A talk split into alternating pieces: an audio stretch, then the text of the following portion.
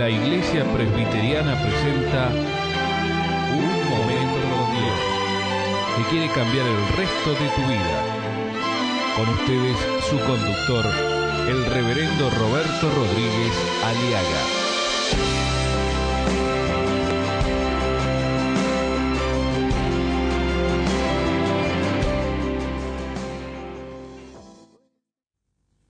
Cómo invertir bien en la vida es uno de los temas que quiero en esta semana eh, tratar con usted en este programa Momento con Dios.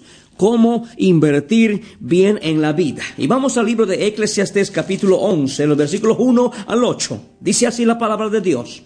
Echa tu pan sobre las aguas, porque después de muchos días lo hallarás. Reparte a siete y aún a ocho, porque no sabes el mal que vendrá sobre la tierra. Si las nubes fueran llenas de agua, sobre la tierra se derramarán. Y si el árbol cayere al sur o al norte, en el lugar en que el árbol cayere, allí quedará. El que al viento observa, no sembrará. Y el que mira a las nubes, no cegará. Como tú sabes cuál es el camino del viento, cómo crecen los huesos en el vientre de la mujer encinta, así ignoras la obra de Dios. Será cuál es lo mejor si esto o aquello, o si lo uno y lo otro es igualmente bueno. Suave ciertamente es la luz y agradable los ojos o los ojos para ver el sol. Esto es un pasaje que nos lleva a cómo invertir bien en la vida. Una buena inversión en la vida, mi amigo, es servir a los demás. No importa tu edad. No importa la edad que usted tenga en este momento, en este, en este momento, en esta circunstancia en que está viviendo, usted debe ser una persona dispuesta a bendecir y a servir a los demás. No me interesa, dicen algunos, nada, ni nadie, ni tampoco a mí me interesa ayudar a nadie. Hay gente que ya eh, tiene esta actitud. No, yo ya invertí mi vida, yo ya di, de nada valió porque soy viejo, eh, estoy un hombre, soy un hombre viejo con las manos vacías. Usted puede estar jubilado desde un punto de vista administrativo, mi amigo, pero en realidad usted puede seguir siendo un hombre productivo. Este es el principio número uno que quiero hablar en este programa. Dice la palabra en, en, capítulo 11, versículo 1, echa tu pan sobre las aguas. Y después, porque después de muchos días lo hallarás. Quien no aprendió desde temprano, desde joven, a buscar el sentido de la vida, en la vejez no podrá encontrar el modo de hacerlo efectivo. Es un principio fundamental y bíblico. Algunos dicen, no me gusta este mensaje. No me hablen más de la vejez. Algunos no quieren saber de la vejez o de la jubilación o de la tercera edad o, de, hablar de viejos, etc. Oh, mi amigo. Algunos dicen, ya pensaré de esto más adelante. La vejez, dicen algunos, ah, espero morir antes de llegar a ser viejo. Son expresiones que muchas veces tenemos porque nadie quiere enfrentar la vejez. Hay que abrir nuestros ojos a la realidad. No termines tu vida como un viejo amargado. Sé una persona que Dios quiere que seas. Llegarás a la vejez, dice la palabra de Dios en Job 5:26. Llegarás a la vejez en pleno vigor, como un manojo de espigas maduras.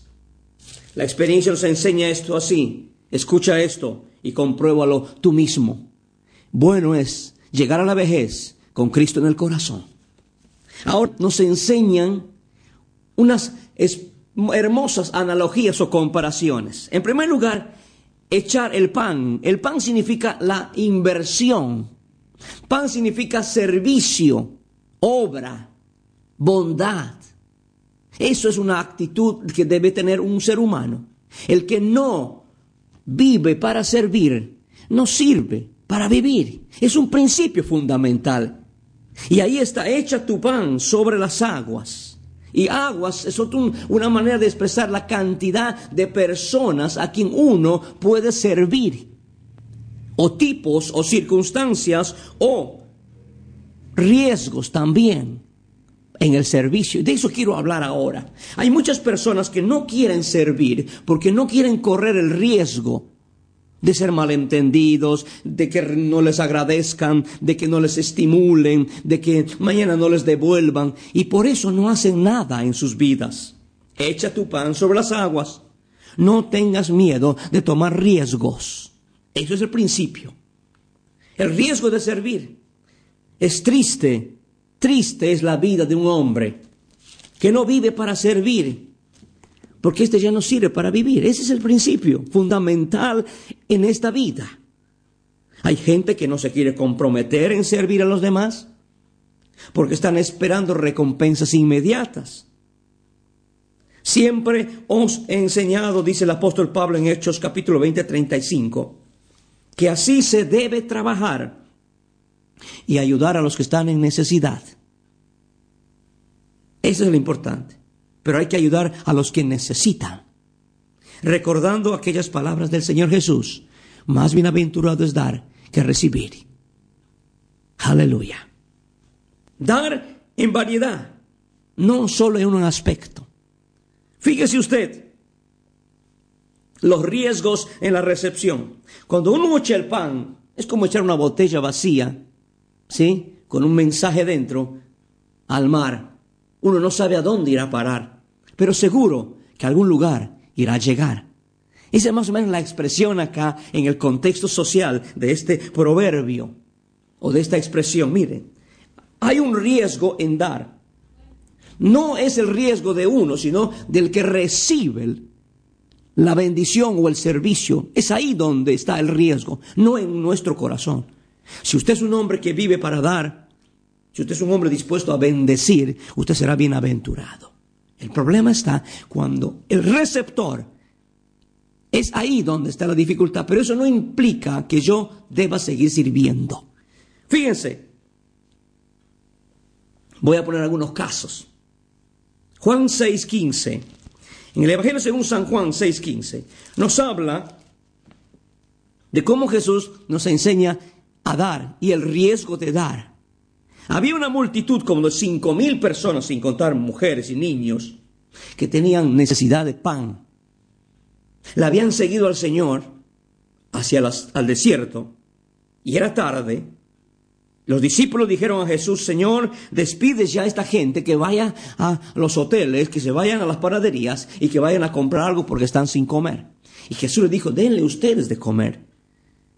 Entonces Jesús llama, invita, apela a los, a los discípulos y los enseña la bienaventuranza de que más vale dar que recibir. Y muchos piensan que hay que tener mucho para dar. No, hay que tener disposición. Esa es la bienaventuranza. La felicidad está en disponer nuestro corazón en dar a alguien, en bendecir a alguien. Y por eso es precisamente la bienaventuranza. El riesgo es que muchas veces personas empezamos a mirar a quién vamos a dar.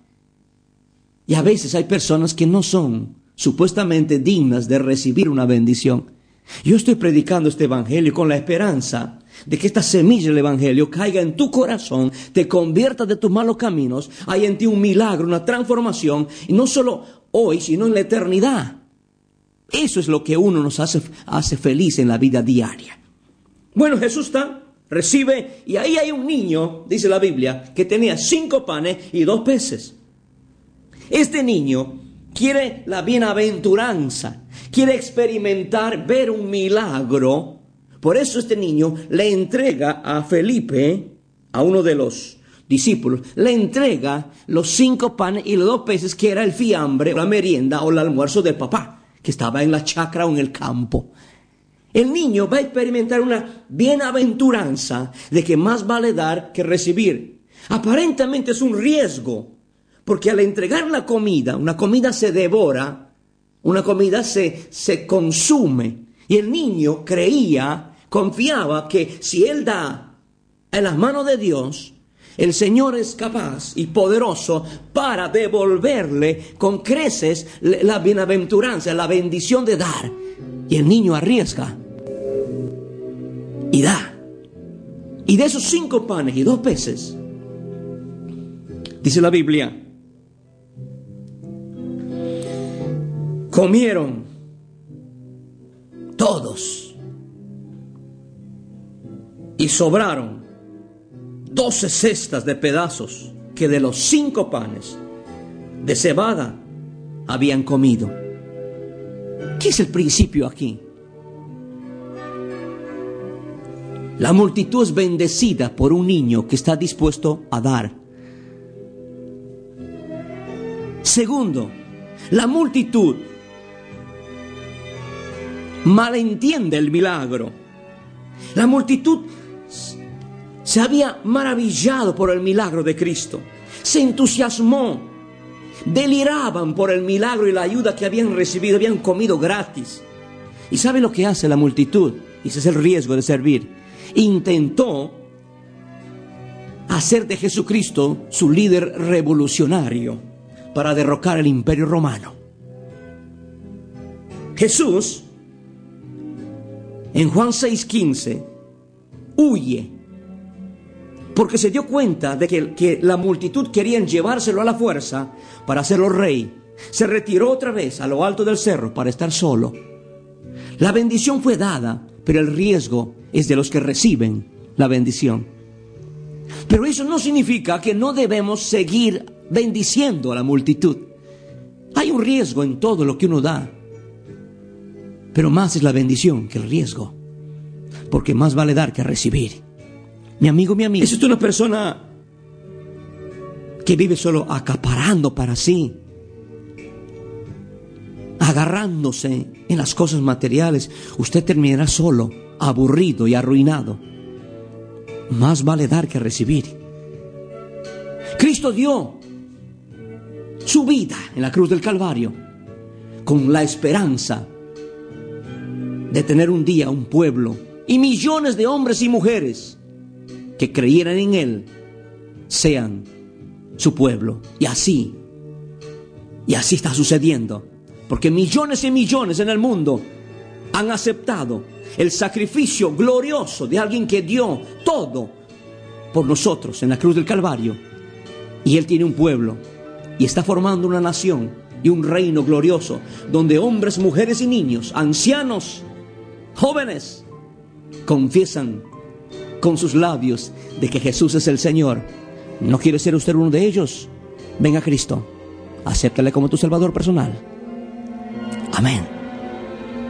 Escuchar nuestros programas ingresando a www.unmomentocondios.com.